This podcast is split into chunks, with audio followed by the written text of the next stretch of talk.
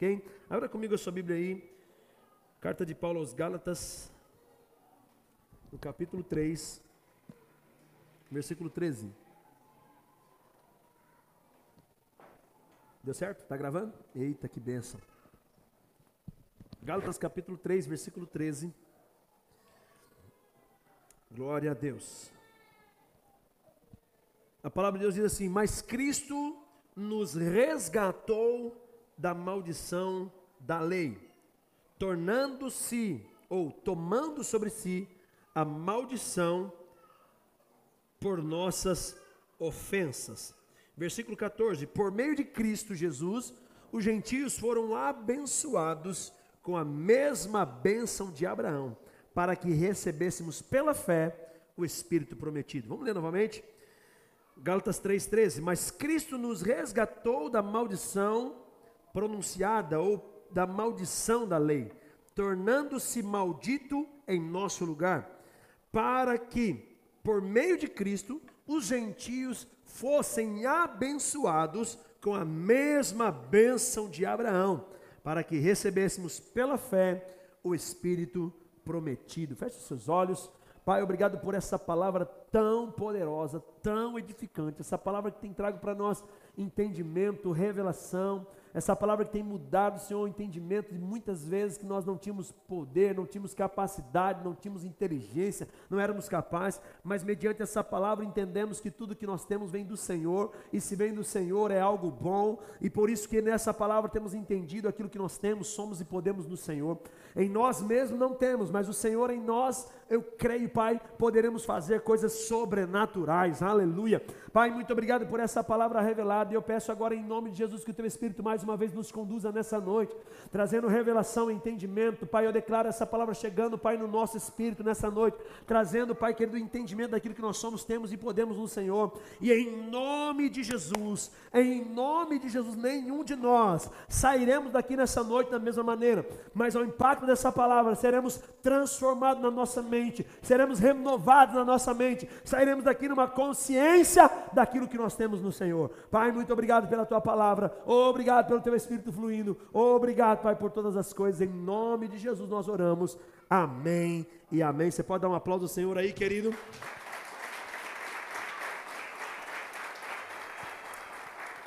Nós falamos aqui semana, na quarta-feira, a respeito da maldição, né? Entramos aqui para a gente entender um pouquinho o que significa esse, esse fato de Jesus, de Jesus ter nos tirado debaixo dessa maldição, nos resgatado, né? A palavra resgatar é tirar, é arrancar, é, é, é, é ir lá socorrer, tirar de uma posição. Resgatou-nos da maldição da lei, quando ele se fez maldito em nosso lugar. E aí, quando nós olhamos e falamos um pouquinho sobre isso aqui, nós passamos por, pela questão da maldição da lei, porque a maldição da lei veio, né? E entendemos que o que a maldição da lei trazia para o homem.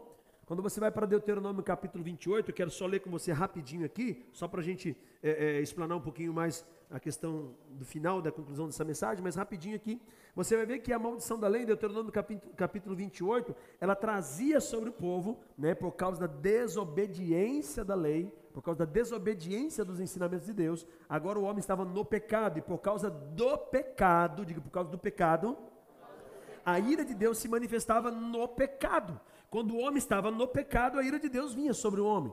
Quando o homem está em obediência à palavra, ele colhe fruto da lei.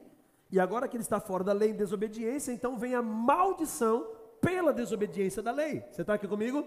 E aí, quando você vai para Deuteronômio capítulo 28, você vai ver que entre as maldições da lei está a morte, está a enfermidade, está a miséria. Diga morte, enfermidade e miséria. São consequências da desobediência do homem que começou lá em Adão, e por causa do pecado do homem, logo o homem todos pecaram. Mas agora, Gálatas capítulo 3, Paulo vai dizer à igreja que agora para isso se manifestou o Filho de Deus. Para quê? Para nos resgatar-nos da maldição da lei. Ele nos tirou dessa condição de maldição. Ou seja, você que estava antes de Jesus, debaixo de uma condenação do pecado, e por causa do pecado a morte estava reinando sobre você. Você está aqui? Da mesma forma, a enfermidade estava reinando sobre você, você está aqui? E da mesma forma, a miséria estava reinando sobre a tua vida. Agora Cristo vai lá e te resgata daquela posição. Quando ele se faz maldito em seu lugar. Aleluia. Quando ele vai para o teu lugar e diz assim: traz sobre mim a condenação da lei. Todo o pecado de humanidade que separava o homem de Deus, agora está sobre mim. E agora, Romanos capítulo 8, Paulo vai dizer: agora já não há mais condenação para aqueles que estão em Cristo Jesus. Tem alguém que está em Cristo Jesus? Não há condenação, não há maldição, não há miséria, não há doença, não há mais. Porque agora você está debaixo das bênçãos que Deus estabeleceu sobre Abraão. Você está aqui? Isso significa sermos resgatados da maldição da lei. Você vai para Deuteronômio capítulo 28, a partir do versículo 16, você vai ver todas as maldições que estavam lá. Eu destaquei algumas coisinhas aqui para a gente rápido entender isso. Deuteronômio 28, 21 diz assim: O Senhor encherá vocês de doença. De doença? Doença não, né? Doenças. O Senhor encherá vocês de doença. Maldição da lei. O Senhor ferirá vocês com doenças devastadoras: febre, inflamação, calor abrasador, seca, ferrugem, mofo, tudo aquilo que era mal, tudo aquilo que era ruim, condenação sobre o homem que estava debaixo do pecado. A ira de Deus se manifestando sobre o pecado, o homem debaixo do pecado colhia fruto da ira de Deus. Você está comigo? Amém? Ele diz mais ainda, Deuteronômio 28, 58. Se vocês não seguirem fielmente todas essas palavras, ele enviará pestes terríveis sobre vocês, sobre seus descendentes, desgraças horríveis e prolongadas, doenças graves, pestes. Ele trará sobre vocês temíveis doenças do Egito, vocês contrairão elas. E fará sobre vocês enfermidades, desgraças que vocês nunca viram. Veja, consequência da desobediência. Maldições por causa da desobediência da lei. Você está comigo? Versículo 20, 16. Vocês serão amaldiçoados na terra, na cidade, no campo será amaldiçoada a cesta, a amassadeira, ou seja, o instrumento que eles usavam para fazer os pães. Seus filhos de vento, dos ventos, os filhos dos seus ventos serão amaldiçoados, como também a colheita da terra. Olha, tudo amaldiçoado, não vai prosperar. Amaldiçoados os bezerros, os cordeiros, seu rebanho, não vão prosperar, vão morrer tudo. Vocês serão amaldiçoados em tudo que fizerem. Vocês semearão muito em suas terras, mas não colherão. Está comigo, irmão? Porque os gafanhotos devorarão quase tudo. Olha aí, miséria, vai trabalhar, vai trabalhar, vai trabalhar e não vai colher nada. Isso é o que? Diga maldição. Diga maldição. Vai trabalhar, vai trabalhar, vai trabalhar e não vai colher nada. Você está comigo, irmão? Vai trabalhar muito, o dinheiro não vai dar para nada. O gafanhoto vai vir e vai tomar tudo. Você está comigo, irmão? Pastor, parece que eu estou vivendo isso. Opa, tem uma coisa estranha aí. Você está aqui, aleluia. Vocês plantarão oliveiras em todo o país, mas vocês mesmos não utilizarão azeite, porque a azeitona vai cair tudo. Vai fazer projetos lindos, mas não prospera. Isso porque as pessoas estavam debaixo de uma maldição por causa da desobediência da lei. Mas glória a Deus por Cristo Jesus que veio e nos tirou dessa condição. Amém? Ele nos resgatou dessa maldição. Ele foi lá e pegou você e tirou você de lá. Não, não, não, não. Agora você crê em mim. Agora eu tenho uma nova aliança para você. Vocês não vão viver mais debaixo da lei, mas vocês vão viver debaixo da graça. E a graça é, ó, segura aí. A graça é um favor que vocês não merecem. Mas porque eu amo vocês, eu vou fazer na vida de vocês. Meu Deus. Pastor, mas por que então que eu estou vivendo tudo isso na minha vida? Parece que só está falando de mim aí. Minha vida nada dá certo, nada vai para frente, tudo que eu ponho a mão vai para trás, nada dá certo, nada prospera, estou sempre enrolado em dívida, estou sempre complicado, é só doença que pipoca daqui, doença de lá, é só notícia ruim na minha vida, pastor. Parece que eu estou debaixo da maldição. Então é porque talvez você não sabia que Jesus já te tirou de lá. E você está entendendo porque a religiosidade te ensinou isso. Que o que você está vivendo é a vontade de Deus, né, pastor? Fazer o quê, né? É, a gente tem que entender a vontade de Deus, né? A gente não pode nem falar nada porque é a vontade de Deus. Você não conhece a vontade de Deus. Porque se você conhecesse a vontade de Deus, você saberia de maneira muito clara que Ele já te tirou dessa posição. E você está aceitando coisas que Deus está dizendo assim, Ei, rapaz, sai daí, já, eu já tirei você daí. Você está igual aquelas crianças que, que, você põe um negócio lá e ela toda hora sobe. E você fala, sai daí, menino. Sai daí, rapaz. Aí você vai lá, pega a criança e tira de lado. Porque você volta, a criança está lá de novo. Aí você fala, sai daí, menino. Sai daí, menino. Você vai cair daí, rapaz. Cuidado, vai se machucar. Aí você vai lá e tira de lá. É porque pessoa volta para lá de novo. Irmão, a palavra de Deus é o que nos orienta a posição que Ele quer que nós estejamos lugar de segurança, proteção, prosperidade, cura, bênção. Jeremias 29, 11: Sou eu, o Todo-Poderoso, é que sei os pensamentos que tenho a vosso respeito. Você está aqui? Pensamentos de paz e não de. Oxi. Se Deus pensa paz sobre mim e eu estou vivendo no mal, então alguma coisa está errada. Você concorda comigo, querido? Se você não concorda também, não quero saber, eu concordo com a palavra. Eu fico com a palavra, irmão. Se Deus pensa coisas boas sobre mim, e Ele diz mais ainda, para vos dar o futuro que vocês desejam. Meu Deus. Alguma coisa está errada, por que, que não está acontecendo? Você não faz essas perguntas para a Bíblia, não, irmão? Tem que fazer, querido. Peraí, Deus tem planos de paz para mim. Ele já me resgatou de toda a maldição da lei. Então o que essa meleca de doença está fazendo na minha vida? O que essa miséria está fazendo na minha vida que eu não consigo avançar, não consigo prosperar? Se isso era uma condição de quem estava debaixo de maldição da lei, eu já não estou mais nessa condição. Eu estou na posição agora de alguém abençoado por Deus. O que está acontecendo? Por que, que as coisas não acontecem? Por que, que não flui? De verdade, irmão, confessa o teu pecado, porque um dia eu confessei o meu. Quem já pensou assim? Ninguém. Levanta a mão, sem medo, sem ver. Está aí, irmão. Hoje você vai sair daqui com respostas para a tua vida. Mas você precisa pegar essas respostas como orientações divinas para você viver o melhor desta terra. Olha que interessante, Isaías 1, 1 e 19. Eu falei isso daqui na quarta-feira, estou só recapitulando o que eu falei na quarta, amém? Não é a mensagem de hoje, não. É só uma recapituladinha de quarta. Olha o que Deus diz através do profeta Isaías. Se você quiser, e se você me obedecer ou ouvir, mesma coisa, você vai comer o melhor desta terra.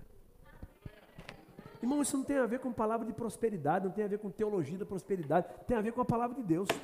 Se você quer entender isso como teologia da prosperidade, amém. Então a Bíblia é teologia da prosperidade, porque está aqui, irmão. Ele está dizendo: se você quiser, tem um monte de gente dizendo, é, pastor, se Deus quiser, a gente prospera esse ano. Não, ele já quer, ele está perguntando se você quer. Ele quer, ele está perguntando e vocês querem? se vocês quiserem, tem alguém que quer? Amém. Se vocês quiserem, tem alguém que quer? Amém. Porque Ele quer. Inclusive, Ele faz plano para isso. Os planos dele é de paz e não de mal. Para vos dar um futuro e uma esperança. Tem uma outra versão que tem, que diz: para vos fazer prosperar e não lhes causar dano algum. Esse é o plano dele para nós. Irmão, olha para Israel na antiga aliança. Simples de entender, irmão. O povo alinhado com Deus, andando em obediência, prosperava em tudo respeitando a presença, reverenciando a presença que era a arca da aliança, representado na arca da aliança, está comigo? A arca da aliança no meio deles, eles reverenciando, fazendo tudo de maneira direitinho, bonitinho. O que acontecia? A bênção de Deus sobre eles, acompanhando eles onde eles estavam. Inimigos derrotados, ganhando batalha, prosperando, entrando em terra, derrotando gigantes. Você está comigo? Aleluia. Aí teve um rei desequilibrado lá que ficou 20 anos a arca na casa dele. Ele tratou com desprezo a arca. A vida dele só andou para trás, só andou para trás, perderam a arca. Daqui um pouco resgataram a arca, levaram a casa para casa pra, levaram a arca para casa de um homem chamado Obed-Edom. A Bíblia diz que em três meses, diga três meses. Diga mais três meses. Três meses. Ou 90 dias. Irmão, pega essa palavra. Nós estamos em outubro, novembro, outubro, novembro, dezembro. Três meses. Pega essa palavra, é profética para a tua vida. Três meses. A Bíblia diz que em três meses a arca foi para a casa de Obed-Edom. Obed-Edom reverenciou, tratou com, com honra, tratou com, com, com dedicação, é, valorizou a presença daquela arca. E a Bíblia diz que aquele homem e a tua família prosperou de um jeito que em todo Israel ficou sabendo que a presença de Deus trouxe a bênção sobre a casa de Obed-Edom. Agora deixa eu te dizer uma coisa. Preste atenção comigo. Aquilo que era uma representação, que era a arca, representava a presença. Você está comigo? Trouxe tamanha prosperidade e abundância na casa de Obededon, ao ponto de todo Israel, o país inteiro, ficar sabendo que Deus havia feito boas coisas na vida de Obededon e da sua família. Você está comigo? Se aquele cara, debaixo de uma aliança inferior, conforme eu disse aqui na hora da ceia, numa aliança feita com sangue de animais, com uma representação de Deus, levou para dentro da casa, reverenciou e colheu fruto de prosperidade, irmão. Eu e você estamos debaixo de uma aliança perfeita. Aquilo que era representado na arca está dentro de mim e de você. Se prepare, três meses, conta comigo, três meses. Deus fará coisas sobrenaturais na tua vida, em nome de Jesus. Irmão, essa palavra não é uma palavra para te emocionar, é para te colocar num nível de revelação e de realização que você nunca experimentou na tua vida. Três meses. Três de outubro, três de janeiro, marca aí. Xarabapapapapapapá. Vem um tempo de abundância na tua vida que você nunca imaginou viver. O melhor está por vir. Aleluia. Irmão, creia nessa palavra. Eu não quero te emocionar nessa noite, não quero que você pegue essa palavra por emoção. Eu não quero que você fique animado só com essa palavra, mas eu quero que essa palavra caia como revelação no teu espírito e você vai ver, você vai ver aquilo que você está crendo. Em poucos dias você vai ver. Ah, irmão, cada cântico, cada dançado que você deu, cada celebrado que você deu, cada confissão que você manifestou, se prepare, irmão. Está vindo um tempo de colheita, de abundância na tua vida em nome de Jesus por causa da consciência. Diga eu, eu não, estou não estou debaixo de maldição. Você entende isso? Amém. Então diga mais, vezes, mais uma vez: eu, eu não, estou não estou debaixo de maldição. Eu estou, estou debaixo da bênção. Dá um aplauso bem forte para Jesus aí.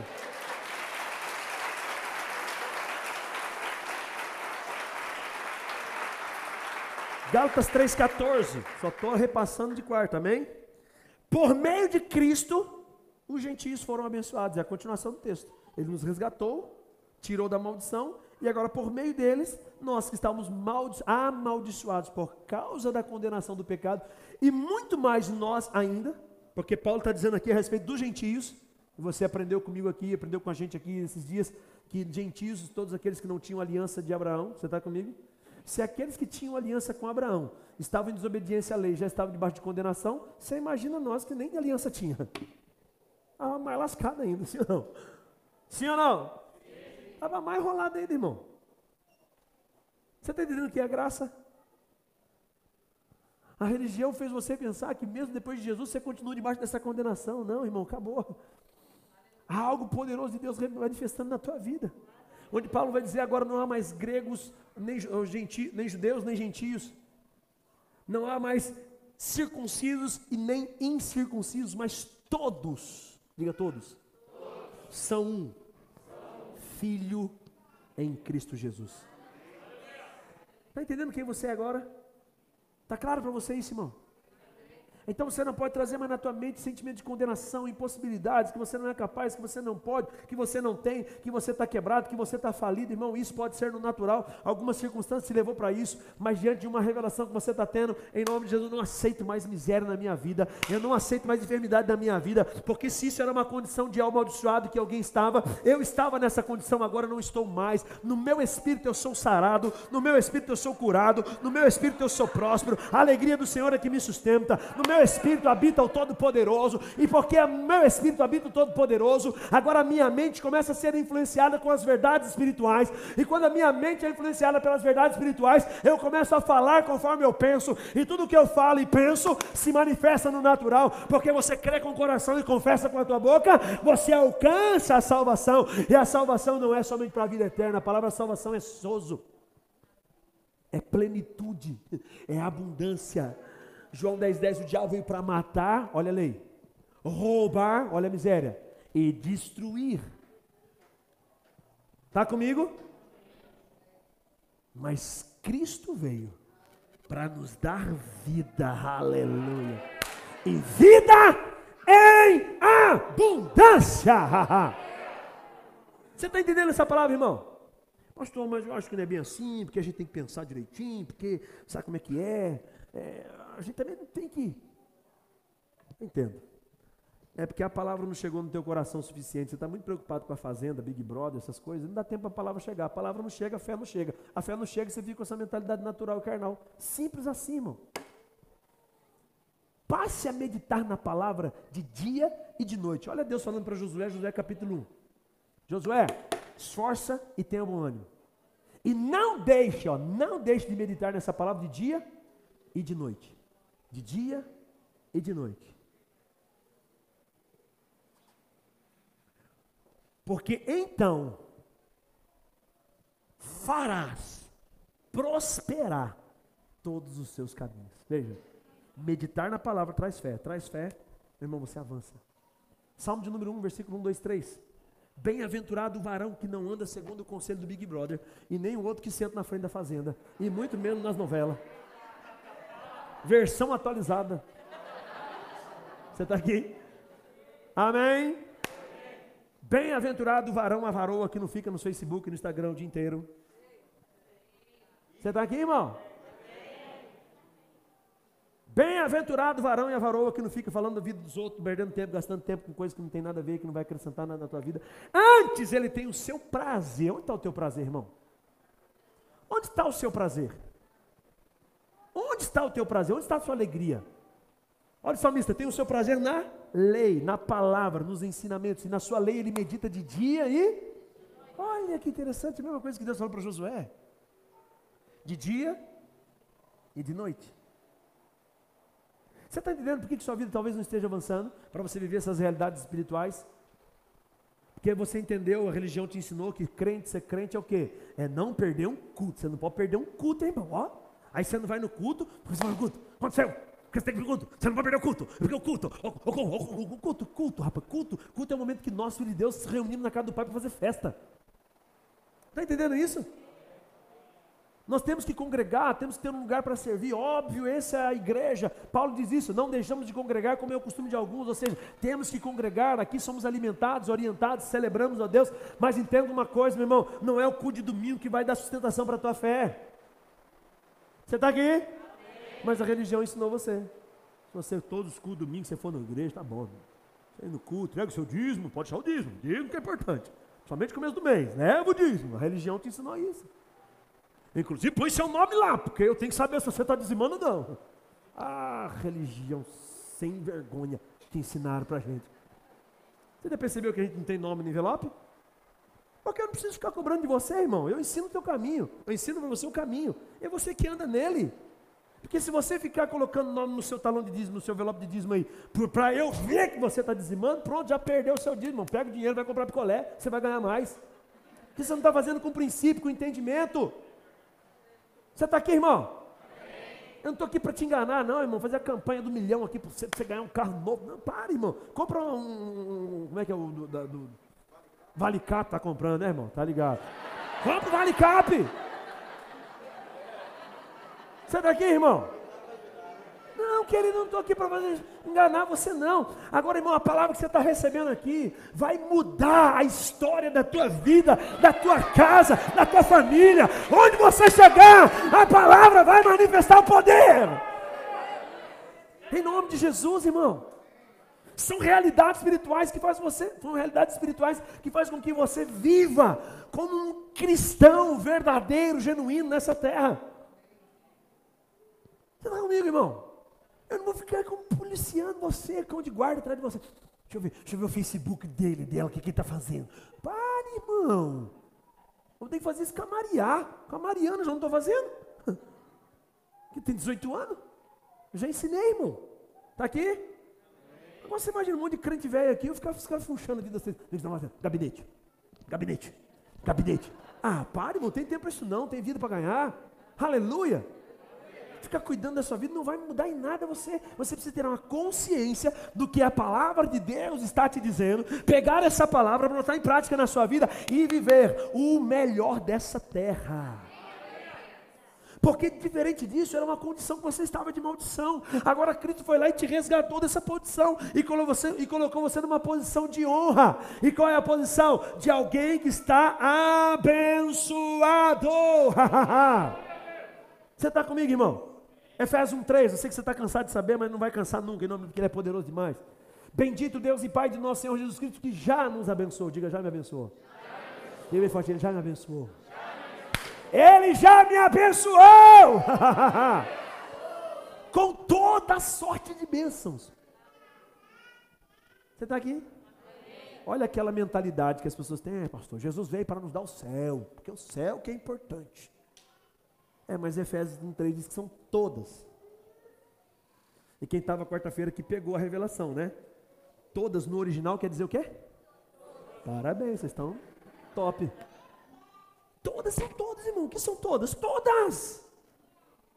Bênçãos na área natural, espiritual, financeira, na cura, em todas as coisas, em todas as coisas, em todas as coisas. Você já é abençoado. Pastor, mas não estou entendendo porque eu, eu, eu creio em Jesus, eu já levantei minha mão para Ele, já me batizei, mas a minha vida não muda. Porque talvez você esteja ainda com uma mentalidade errada sobre si mesmo. Meu irmão, deixa eu te dizer uma coisa: Deus não fará, grave isso aí. Deus não fará em você além daquilo que você crê. Eu vou repetir a frase. Deus não fará em você além do que aquilo que você vê de si mesmo, ou que você crê. O, ponto de partida para Deus fazer algo na tua vida é você se ver como Ele te vê.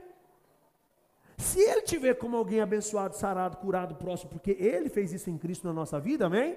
E não é porque nós merecemos, por causa da graça, do favor dele. Logo eu preciso olhar para essa realidade e me ver dessa maneira. Ainda que no natural isso não esteja acontecendo. Mas glória a Deus, porque isso é fé. Fé é certeza das coisas que se esperam, certeza, certeza das coisas que se esperam, e a prova daquelas que você não está vendo. Mas porque a palavra diz, eu creio. Então, quando você pega essas realidades espirituais e começa a confessar o que você está crendo, você vai ver o que você está confessando. Eu vou repetir. Quando você pega essas realidades que você está crendo e começa a falar o que você está crendo, você vai ver o que você está falando. Porque você está trazendo para o natural aquilo que é espiritual. Você está comigo? Aleluia. A hora voou. Deus é bom demais. Vamos correr aqui então. Preste atenção numa coisa que eu quero ler com você aqui agora. Eu já falei sobre isso daqui, sobre as bênçãos de Abraão. Depois você vai ler na sua casa Gênesis, oh, desculpe, Deuteronômio capítulo 28, do 1 até o 15. Você está comigo? Amém? Então lê lá em casa, tarefinha de casa, tá bom? Lê lá. Você vai ver quantas bênçãos tem liberado sobre a tua vida, porque agora você saiu debaixo da maldição, está debaixo da bênção que Deus estabeleceu sobre Abraão. Amém, querido? Então vamos lá. Gênesis capítulo 13, versículo 2. Abraão, homem muito. O quê? Ah, não é pobre não? Oxi. Diga Abraão, homem muito rico. Possuía gado, prata e ouro. E aí vai embora falando de um homem que tinha uma aliança com Deus, estava debaixo de uma bênção. Falando de um homem que estava debaixo, falando de um homem que tinha uma aliança com Deus, estava debaixo de uma bênção. Amém. Falando de um homem que estava tinha uma aliança com Deus, estava debaixo de uma bênção. Amém. Opa. Parece com alguém aqui, sim ou não? Amém. Tem alguém que tem uma aliança com Deus? Que está debaixo de uma bênção?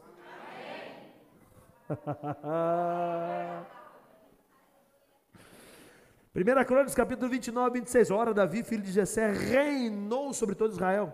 Morreu com velha, com velhice ditosa, cheio de dias, riqueza e glória. Opa, outro? Davi era um homem segundo o coração de Deus. Estava também debaixo de uma bênção e tinha uma aliança com Deus. Aleluia. Reinou a Bíblia diz que em Cristo nós estamos numa posição de governo, reinar em vida. Cristo te chamou para reinar em vida. Você está comigo? Aleluia. Morreu com uma velha, eh, ditosa velhice, cheio de dias, riqueza e glória. Você está aqui, irmão? Parece com alguém esse cara aqui ou não? Tem alguém parecido com Davi aqui? Que também está debaixo de uma aliança e tem um coração segundo o coração do Pai? Amém? Amém. Você tem um coração segundo o coração de Deus? Amém. Alguém ficou na dúvida. Você tem um coração segundo o coração de Deus? Amém. Jeremias diz: Eu vos darei um novo. Ele está falando de quando? De quando Jesus viesse, amém? Jesus já veio. E agora aquele que está em Cristo é uma nova criatura. Diga nova criatura. Nova criatura. Alguém que entregou vida para Jesus teve o corpo transformado na hora, sim ou não?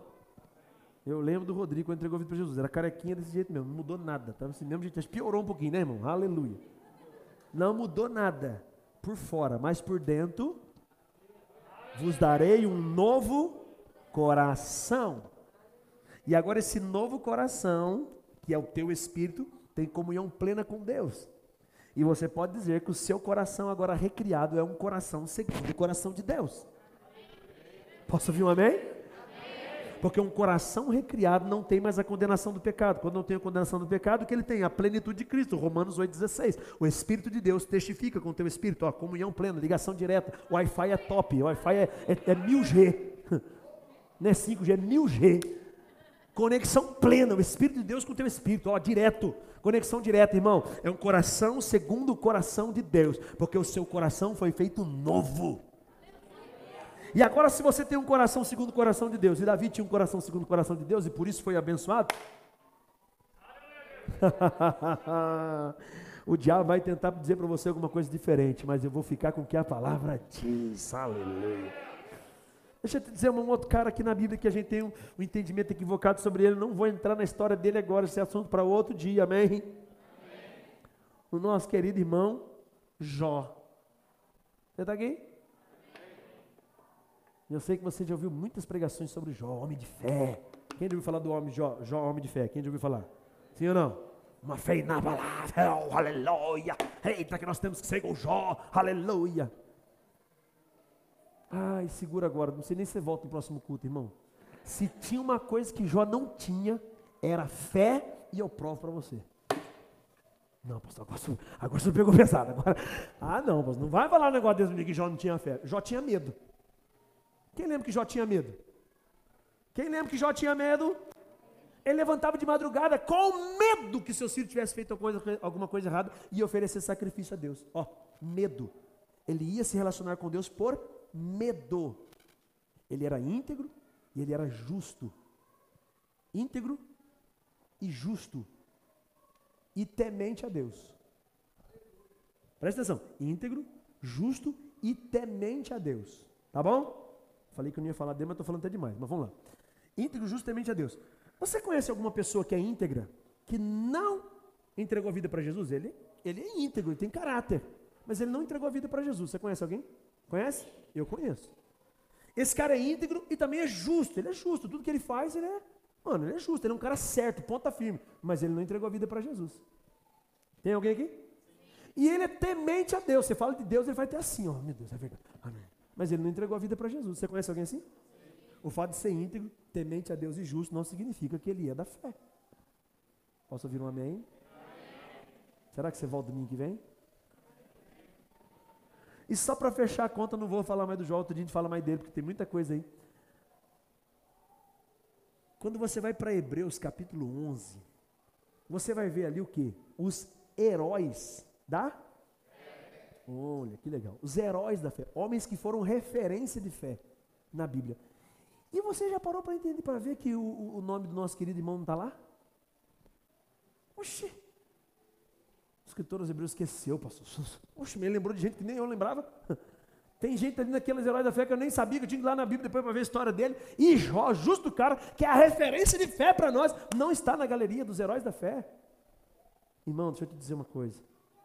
O próprio Jó disse, lá no finalzinho, antes eu te conhecia de.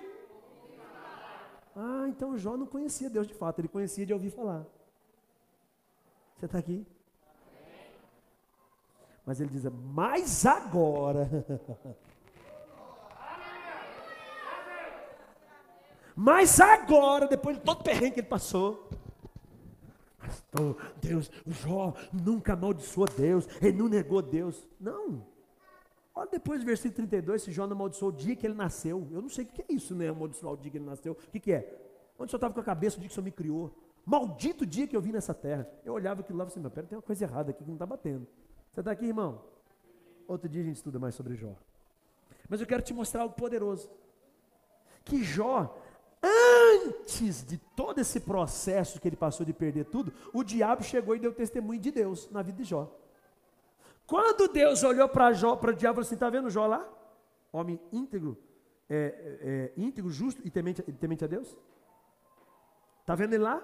Aí o diabo falou assim: mas também o Senhor dá tudo para ele. Oxi! Olha o diabo dando testemunho de Deus na vida de Jó. O cara é próspero, o cara tem não sei quantos camelos, tem quantos jumentos, tem um filho bonito, tem casa, tem propriedade. O Senhor dá tudo para ele. Rapaz, eu fico doido com os crentes tão pior do que o diabo. O diabo está vendo que Deus dá coisa para a gente, prospera a gente, abençoa a gente. E tem crente que fala assim: é, não, não é bem assim não, pastor. Não é bem assim não. Ô, tapado, até o diabo já viu que Deus quer te abençoar. E como se não bastasse isso, lá no final, uhul, quando Jó caiu a ficha, viu quem ele era, viu que não era nada, onde que Deus chega com Jó no capítulo 40 e dá um sabão no Jó. Sei, Jó, aonde que você estava? Quem você está pensando que é? Onde você estava quando eu criei todas as coisas? Lembra do sabão de Deus com Jó? Lembra? Oxe, se Jó fosse tão bom assim, não dava sabão. Amém, querido? Amém. Depois de tudo isso, quando Jó cai a ficha, a Bíblia diz que Deus deu tudo em dobro. Ha, ha, ha, ha. Irmão, deixa eu te dizer uma coisa: o maior interessado em ver o teu crescimento, a tua prosperidade, a tua bênção fluindo é o próprio Deus. Ele em Cristo Jesus te fez abençoado. Você está comigo, irmão? Pastor, então me fala por que, que eu não vivo essas coisas, pelo amor de Deus, aleluia. Semana que vem a gente conversa. Não, brincando, estou brincando, estou brincando, estou brincando. Eu quero te dar dois motivos só e a gente vai orar. Primeiro, porque nós não fomos ensinados a andar em fé. Nós somos ensinados a nos mover de acordo com as realidades naturais. E você vai vivendo de acordo com aquilo que você está vendo. Reclama disso, reclama daquilo, murmura disso, murmura daquilo. E a gente fala, nossa, o povo de Israel no deserto, hein? Que povo duro de cara. É só Deus para aguentar aquele lá, então. É só Deus para aguentar você também que está dando tanta coisa para você, você vive murmurando, reclamando, lamentando. Ah, porque não sei o quê, ah, porque minha vida não vai dar certo, ah, porque não sei o quê, ah, porque não sei... Em vez de você pegar a realidade espiritual e começar a confessar o que a palavra de Deus diz a seu respeito, pelo menos concordar com o que Deus está falando para você. Amém. Irmão, você não precisa dar ordem para Deus, até porque não tem lógica isso. Quem não sou maluco dar ordem para Deus? Ele só quer que você concorde com o que ele está falando. Eu que sei os planos que eu tenho para vocês. Plano de paz e não de mal, para vos dar um futuro e uma esperança. Eita glória, então está tranquilo, irmão. O Criador de todas as coisas, o Deus Todo-Poderoso, que quando Ele quer agir, ninguém pode impedir. Ele disse: Os meus planos para você são top. É só você confiar e você esperar. Vai confessando, vai confessando, que já já algo se manifesta na tua vida. Você está comigo, irmão? Amém. Mas será? Por que, que Deus não faz assim na hora? Por que, que Deus não faz assim na hora? Porque existe uma lei, um princípio espiritual que ele não pode quebrar, o livre-arbítrio. Ele te deu a decisão, te deu o poder de escolha, irmão. Se você quiser, se você me ouvir, olha, decisão, você quiser, você me ouvir, tá entendendo? Ele não vai quebrar um princípio, ele não vai fiar coisa ela abaixo em você. Ah, que ele é Deus. Não, ele não precisa disso, irmão. Tá comigo?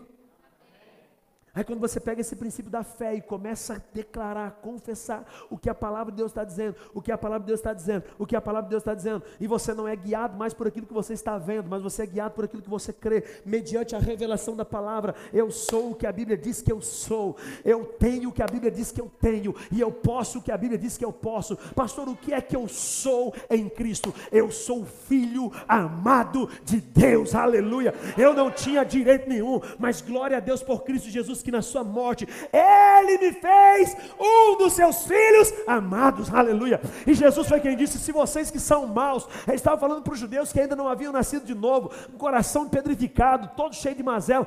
Se vocês que são maus sabem dar boas coisas aos vossos filhos, quanto mais o vosso Pai Celestial vos dará tudo aquilo que vocês pedirem. Eu sou filho de Deus. Eu sou filho de Deus. Eu sou filho de Deus. Não sou um filho mimado, mas sou um filho que aprendi a viver por aquilo que meu pai me disse. Aleluia. É por isso que os que confiam no Senhor são como os montes de Sião que não se abalam, mas permanecem para sempre.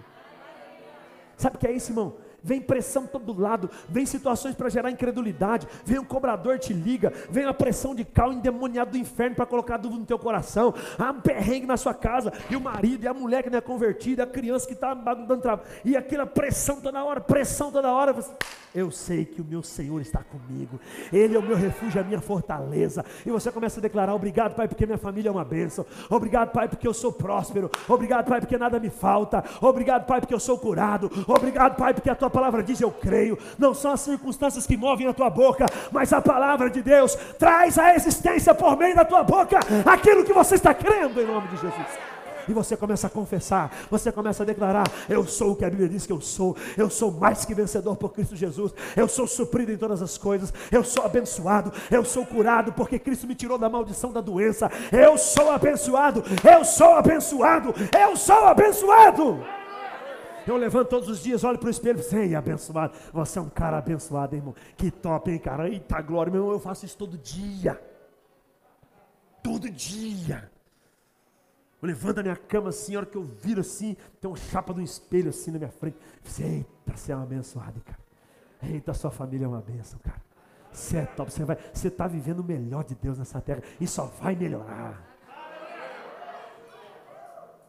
Você tem duas opções, irmão: andar nesse nível ou continuar com a sua religiosidadezinha, esperando Deus fazer alguma. Ai, pastor, estão aqui esperando no Senhor.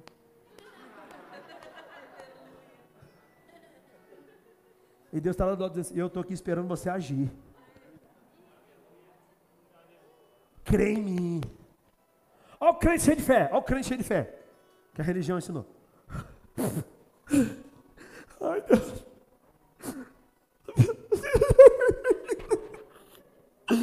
Oh Deus, eu creio que o Senhor, que o senhor vai fazer. Eu creio, meu Deus. Eu estou desesperado, Pai. Me manda um sinal. Isso é fé, irmão. Isso para mim é desespero, não é fé. Sabe o que é fé? A mesma pressão, pau quebrando no teu lombo, pressão todo lado, o diabo se levantando tudo quanto é lado para tentar parar você. Você pega a palavra, Pai. A tua palavra diz. Pressão é mesmo, irmão. Pense você que você crê que não é ter pressão. Pelo contrário. Porque você tem a palavra, a pressão vai vir mais forte. Mas você tem uma palavra que é maior do que qualquer pressão. Aleluia. Você pega a palavra assim, ei, Pai, obrigado. Porque a tua palavra diz que no mundo eu vou ter aflição. Mas eu não estou no mundo, eu estou no Senhor. E o Senhor diz: tem de bom ânimo, porque eu venci o mundo. Se vocês estão comigo, vocês vão vencer também. Aleluia. Eita glória. Aí o diabo vem com o pensamento, é bonito falar, quero ver viver. Aí vem, levanta outra pressão, levanta outro endemoniado para falar um negócio com você, levanta uma crise, levanta um negócio, uma notícia ruim. Obrigado, Pai, porque a tua palavra diz que o Senhor é meu refúgio, é a minha fortaleza. Um socorro bem presente. Obrigado, Pai. E a tua palavra diz que o Senhor estaria comigo todos os dias. E a tua paz que me enche, a tua paz que me traz alegria. Eu sou o que a tua Bíblia diz que eu sou. E a tua palavra diz que eu sou abençoado. Obrigado, Pai. Você não precisa de um sinal, você precisa conhecer a palavra, irmão. Sabe por que na antiga aliança as pessoas pediam um sinal? Porque eles não tinham a palavra revelada e não tinham o Espírito dentro deles. É por isso que ficam pedindo sinal para Deus. Simples assim. Agora você tem o Espírito, João 14 diz: quando o Espírito vier, ele vos guiará em toda ou a toda a verdade.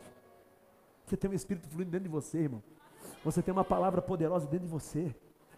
Você só vai andar no engano se você quiser. Você só vai andar em derrota se você quiser. Você só vai andar em miséria se você quiser. Pegue a palavra e comece a confessar a palavra todos os dias. Eu sou o que a Bíblia diz que eu sou.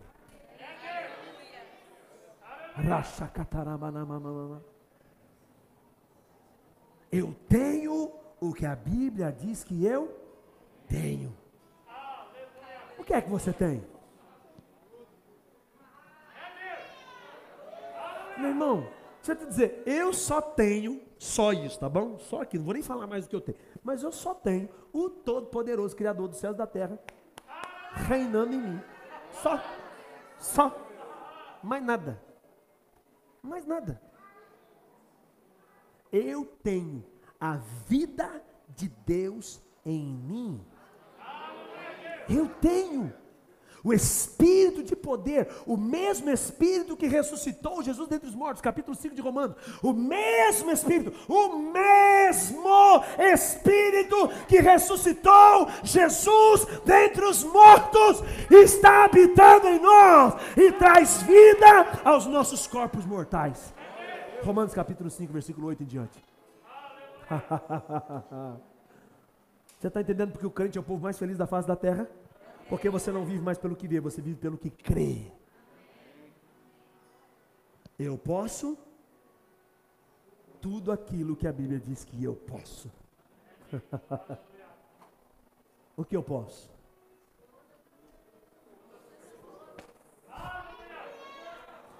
O que eu posso? O que eu posso? Mas você tem que continuar. Se você ficar só eu posso todas as coisas, aí é humanismo. Aleluia! Porque quando você fala eu posso todas as coisas, você está falando eu posso. Não. Jesus diz assim: ó, sem mim, vocês não podem nada. Sem mim, nada podeis fazer. Mas comigo, ha, ha, ha, ha, ha. Se vocês disserem alguma coisa. Marcos capítulo 11, 23. Coloca na tela para mim, por favor. Marcos 11, 23. Jesus passou numa figueira, foi lá pegar fruto, não tinha fruto. Ele e os discípulos.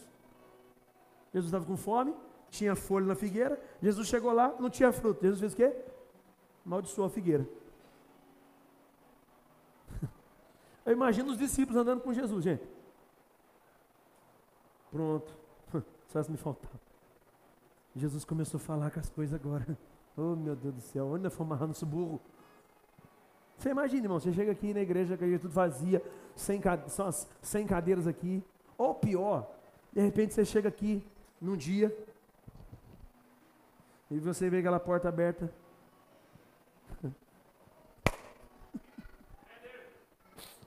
E você entra aqui e vê um cara de joelho aqui, piso todo quebrado, não tinha essa parede, tinha nada, um cara de joelho, assim, pai, obrigado. Porque estão vindo muitas pessoas para esse lugar. Obrigado, pai. Porque nesse lugar pessoas serão curadas, serão libertas. Obrigado. Eu declaro pessoas chegando em nome de Jesus. Vem, pessoas, vem para cá em nome de Jesus. Eu declaro em nome de Jesus. Aí você chega ali e pensa assim: pronto, pastor está doido, coitado, tanta pressão na cabeça dele, doidou agora, está falando sozinho. Aí o outro dia você chega, as cadeiras tudo aqui, o pastor está falando assim, eu declaro, pessoas chegando, vem para cá, em nome de Jesus. Cadeira, se preparem, vai vir chegar pessoas, vão chegar pessoas, vão chegar pessoas, cadeira, se preparem. Aí você vai falar o quê? O pastor está ficando doido, ele está falando com a cadeira. E se você me vir segunda-feira agora, segunda-feira agora, passado, falando com o banco, falando com a minha carteira e falando com o dinheiro, Aí você, aí você vai, não, agora agora tá no Gadernal. Garden, como é que é o nome? Gardenal. Tá, tá, pirou de vez. Eu andei para a rua falando dinheiro para minha conta já, em nome de Jesus. Dinheiro para a conta da igreja, em nome de Jesus. Não vai faltar, não vai faltar. Dinheiro, em nome de Jesus. Tudo se submete ao nome de Jesus. O nome de Jesus é autoridade sobre todas as coisas. A ele foi dado um nome que está acima de todo nome. Dinheiro é um nome, sim ou não? Eu comecei a falar, dinheiro, você tem que submeter ao nome de Jesus, não é o meu nome. Então, em nome de Jesus, para a conta da igreja agora para a conta da igreja agora, em nome de Jesus. Vai, vai, vai, vai, pode ir, em nome de Jesus. Irmão, você acredita se quiser. Segunda-feira, dia 30 de outubro, dia 30 de setembro, foi isso? Não, não. Que dia foi dia 30 de setembro? De agosto? 30 de agosto? Não, 30 de setembro, que dia foi? Quinta-feira? Quinta-feira. Quinta-feira, 30 de setembro. Fechando as contas em Taubaté. 8 mil reais negativo. Assim, ah, capeta, você não vai travar. 8 mil reais negativo, irmão. Cadê a Josi? Está aqui? Administradora da igreja. Ela que administra as finanças em Taubaté. Aqui é a Maiara e lá em Taubaté é a Josi. Irmão, preste atenção nisso. Eu comecei a falar. Dinheiro para conta em nome de Jesus. Satanás solta a finança dos filhos de Deus toda a mentalidade, toda a incredulidade, solta a mente desse povo. Eu declaro dinheiro chegando na igreja, em nome de Deus, não vai faltar. O Senhor disse que vai suprir todas as coisas. Não aceito, não aceito o diabo você botar seu dedo sujo nas finanças. Dinheiro para a conta da igreja. Irmão, se você quiser acreditar, você acredita. Eu acredito, estou vivendo e glória a Deus por isso. Irmão, dia 1 de outubro. Não me pergunte como, não sei da onde. Nós abrimos a conta no dia. Tinha 12 mil reais na conta.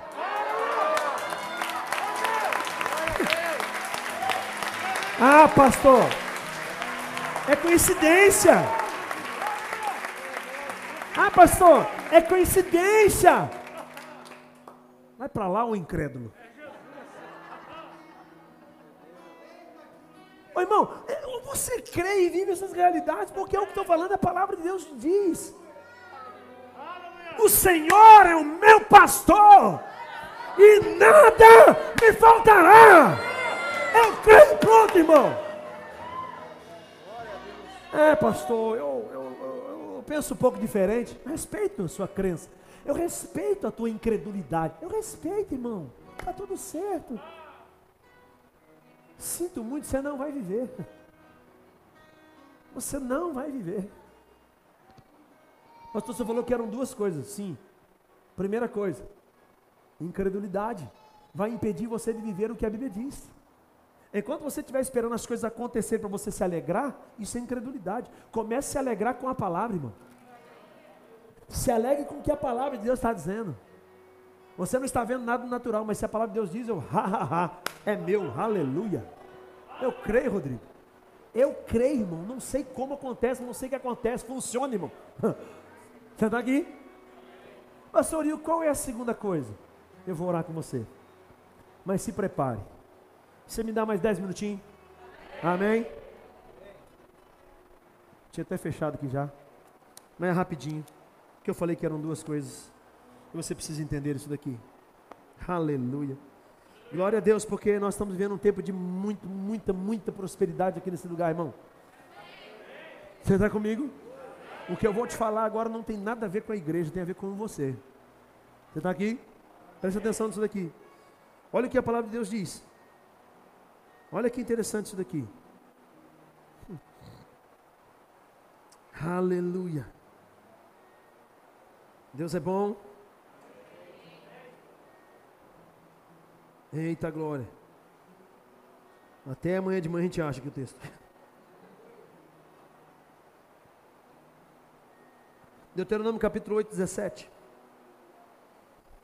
Não diga, pois, no teu coração, a minha força e o poder do meu braço me adquiriram essas riquezas.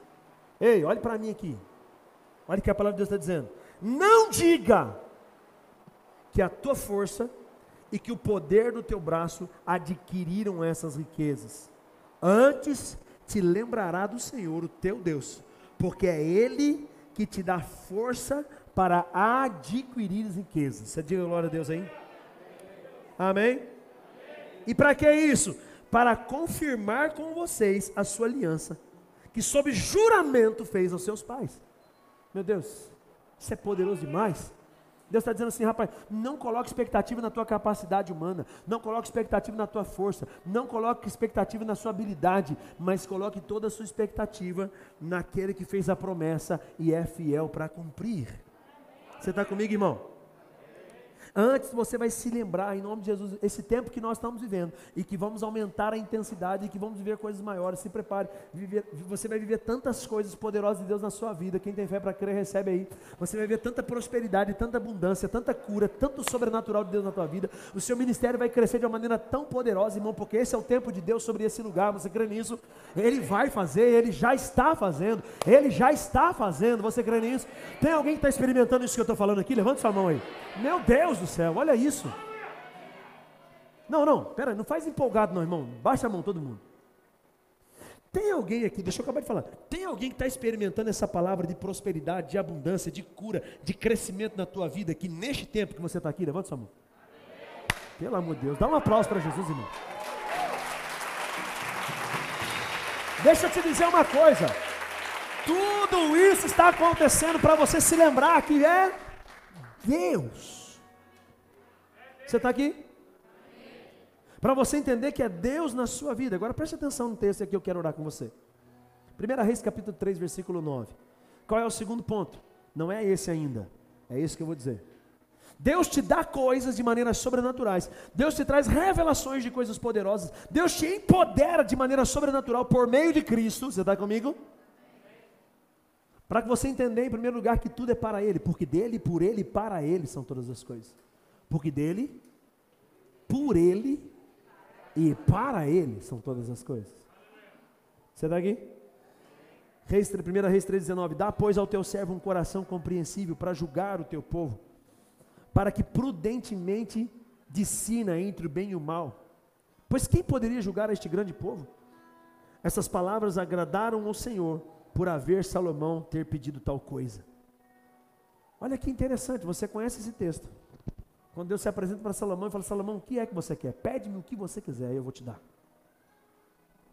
E olha que interessante, Salomão pega, Deus, eu quero um coração sábio, eu quero sabedoria para governar este teu povo. Você está pegando aí? Pastor, o que tem a ver isso? Qual é a segunda coisa que você precisa entender? Que aquilo que Deus quer fazer por você será algo grande. Por que, que você muitas vezes não está vivendo coisas maiores em Deus? Porque talvez você esteja pedindo coisas para você. Você está aqui? Talvez a sua oração, todas as vezes você vem na igreja, você vem naquela expectativa de receber algo. Deus, eu preciso. Eu preciso pagar minhas continhas, Senhor. O Senhor sabe disso, porque tem pessoas que pensam que ser humilde é colocar as coisas no diminutivo, né? Eu falo assim, eu preciso pagar minhas continhas, Senhor, pelo amor de Deus. Ô oh, pai, pelo menos um carrinho, Senhor, pelo amor de Deus, o Senhor sabe que eu preciso, pai. Você não entendeu o propósito, irmão. Você não entendeu que a bênção de Deus, ela é uma medida recalcada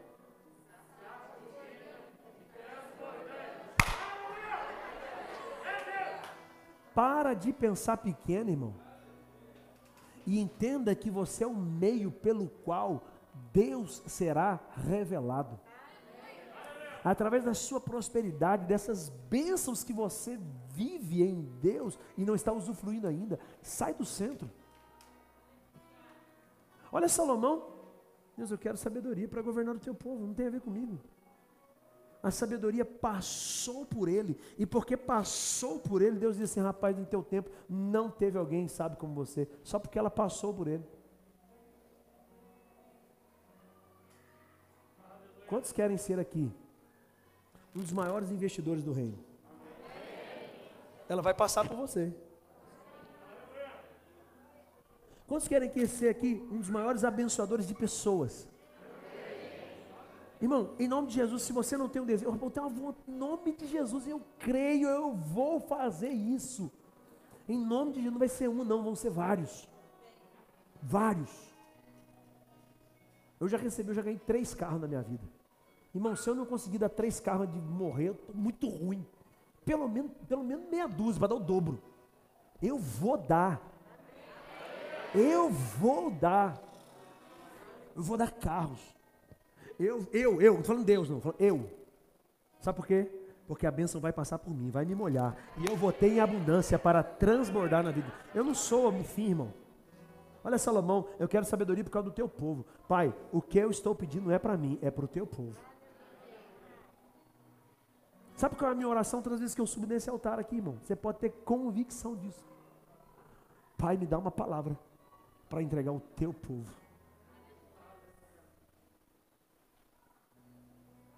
Sabe qual é o entendimento de propósito de vida que eu tenho?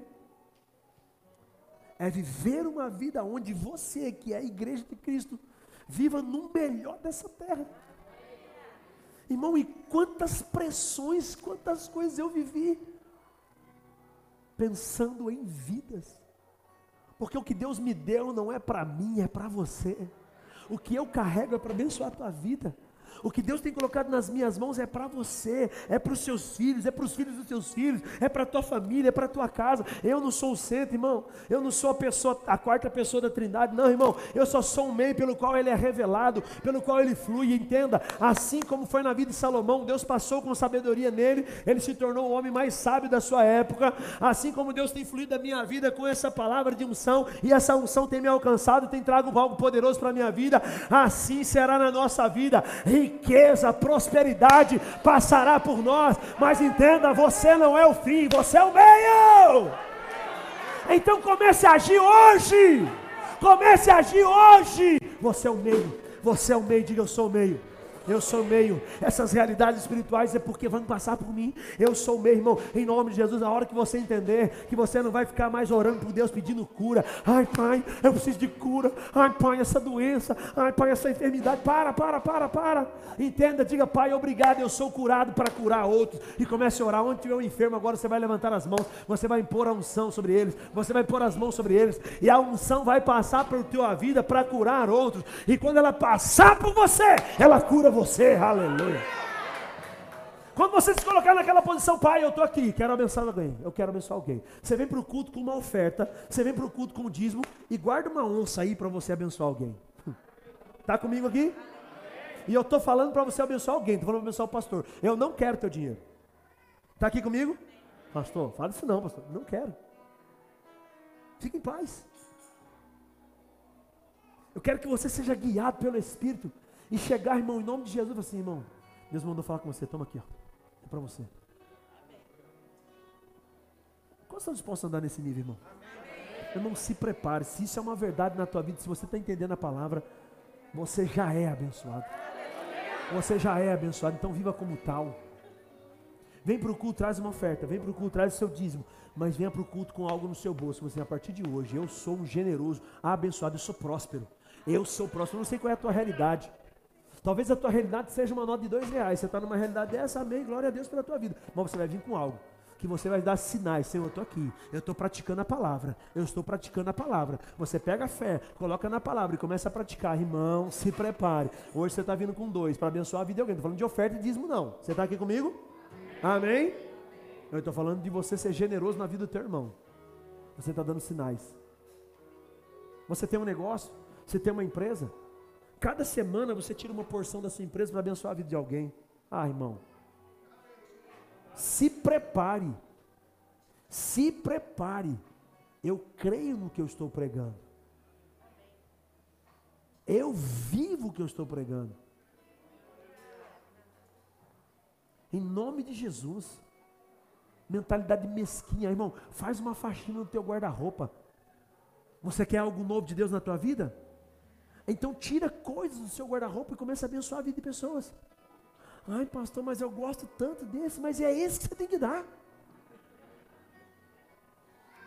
Porque a igreja ensinou você a dar o que só. Mas você tem lá um sapatinho velho, uma roupinha que você não usa mais, uns brinquedos quebrados, traz lá para a gente abençoar a vida das crianças. Eu queria ver se fosse as crianças, você ia gostar. Você está aqui, irmão? Amém. Quer algo novo de Deus? Comece a andar em novos níveis. Quantos pés você tem? Quantos pés você tem? Então por que você tem 40 pares de sapato?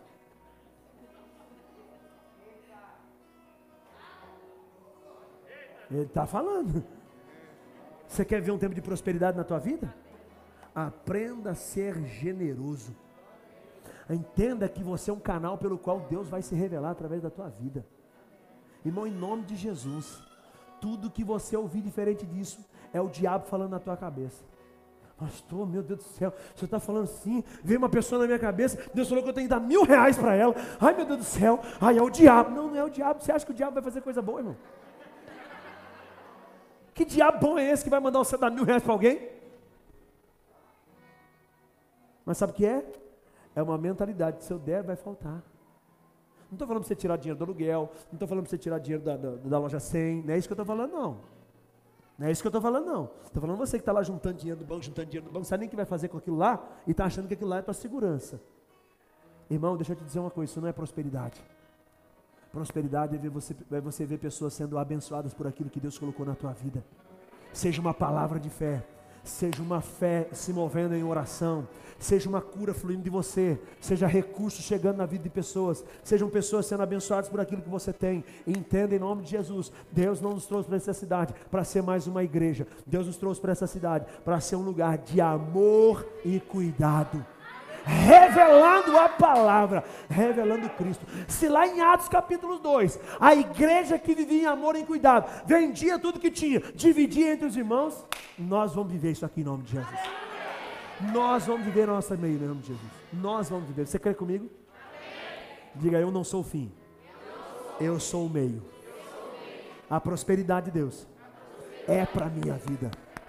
Diga assim: obrigado, Pai. Porque eu sou rico. Não digo mais fé, diga obrigado, Pai. Porque eu sou rico. E por que você é rico? Presta atenção. Porque a graça de Deus está em você. Porque o Espírito Santo está em você. E agora está trazendo bênçãos sem medida sobre a tua vida. Uma boa medida, recalcada, sacudida, transbordante sobre a tua vida. Aleluia! Aleluia! Uou! Fique de pé, eu quero orar com você. Oh, aleluia! Aleluia! Versículo 11. Acabou não, irmão. A gente fala para você ficar de pé só para você pensar que está acabando, mas não está não, segura aí.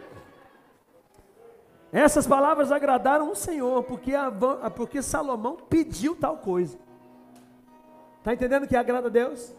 É você sair do centro e colocar o povo dele no centro. Você precisa entender que tudo aquilo que é importante para Deus é importante para nós. Tem que ser, irmão. Está aqui? Diga, tudo que é importante para Deus tem que ser importante para mim. E disse Deus: Já que não pediste coisas, nem pediste longevidade, nem pediste riqueza, nem morte dos seus inimigos, mas me pediste entendimento para discernir o que é justo, eis que vou fazer segundo as tuas palavras. Eita glória. Você está entendendo o que é viver a vontade de Deus? O que é viver a vontade de Deus? É você discernir o coração de Deus, aquilo que agrada a Ele. Quando você ora a vontade dEle, no sentido de entender princípios, Ele cumpre na sua vida, porque Ele tem compromisso com a palavra. Porque você não pediu nada para você e você pediu aquilo que realmente me agrada, ou seja, os meus filhos. Que você não se colocou no centro, mas você colocou-se como um canal para os meus filhos. Olha o que ele diz: Vou fazer de acordo com as suas palavras. Vou te dar um coração sábio e inteligente, de maneira que antes de você não houve ninguém, e nem depois de você haverá. Agora, versículo 3. Também, até o que você não pediste, eu te dou, tanto riqueza como glória, que não haja igual entre os reis como você, por todos os dias. Deus é poderoso para fazer muito mais, muito mais, muito mais de tudo aquilo que nós pedimos ou pensamos. Irmão, se prepare vem um tempo de abundância sobre a tua vida. Isso não é jargão, deixa eu te dizer uma coisa. Eu não quero mexer com as suas emoções, querido, eu quero te dar uma palavra concreta. É por isso que eu dividi essas palavras, essa palavra em duas mensagens. Você entendeu da onde que saiu toda essa fundamentação? Não é uma coisa da minha cabeça, não é porque eu quero você prosperando, crescendo. Não, não, não. É porque já é direito seu, é uma legalidade que você tem prosperar nessa terra, vivendo melhor dessa terra, viver aquilo que Deus planejou para você. Entenda, irmão, não quero nada daquilo que está saindo da tua mão. Eu quero que você prospere e viva o melhor para a tua vida, em nome de Jesus. Eu quero que essas realidades sejam dentro de você, e a partir dessa palavra, nunca mais você será o mesmo. Nunca mais você vai olhar todos os dias para a tua vida e vai dizer: Obrigado, Pai, porque eu sou abençoado. Obrigado, Pai, porque eu sou suprido. Obrigado, Pai, porque Filipenses capítulo 4, versículo 19 diz que o meu Deus, segundo a sua riqueza, 4 e 13, desculpe, o meu Deus, segundo a sua riqueza, segundo a sua riqueza, segundo segundo a sua riqueza, segundo a sua riqueza, segundo a sua riqueza, suprirá cada uma das minhas necessidades. Então se prepare, irmão. Vem um tempo de abundância, vem um tempo de abundância, vem um tempo de abundância, vem um tempo de abundância. Levante as suas mãos e diga obrigado, Pai. Obrigado, Pai.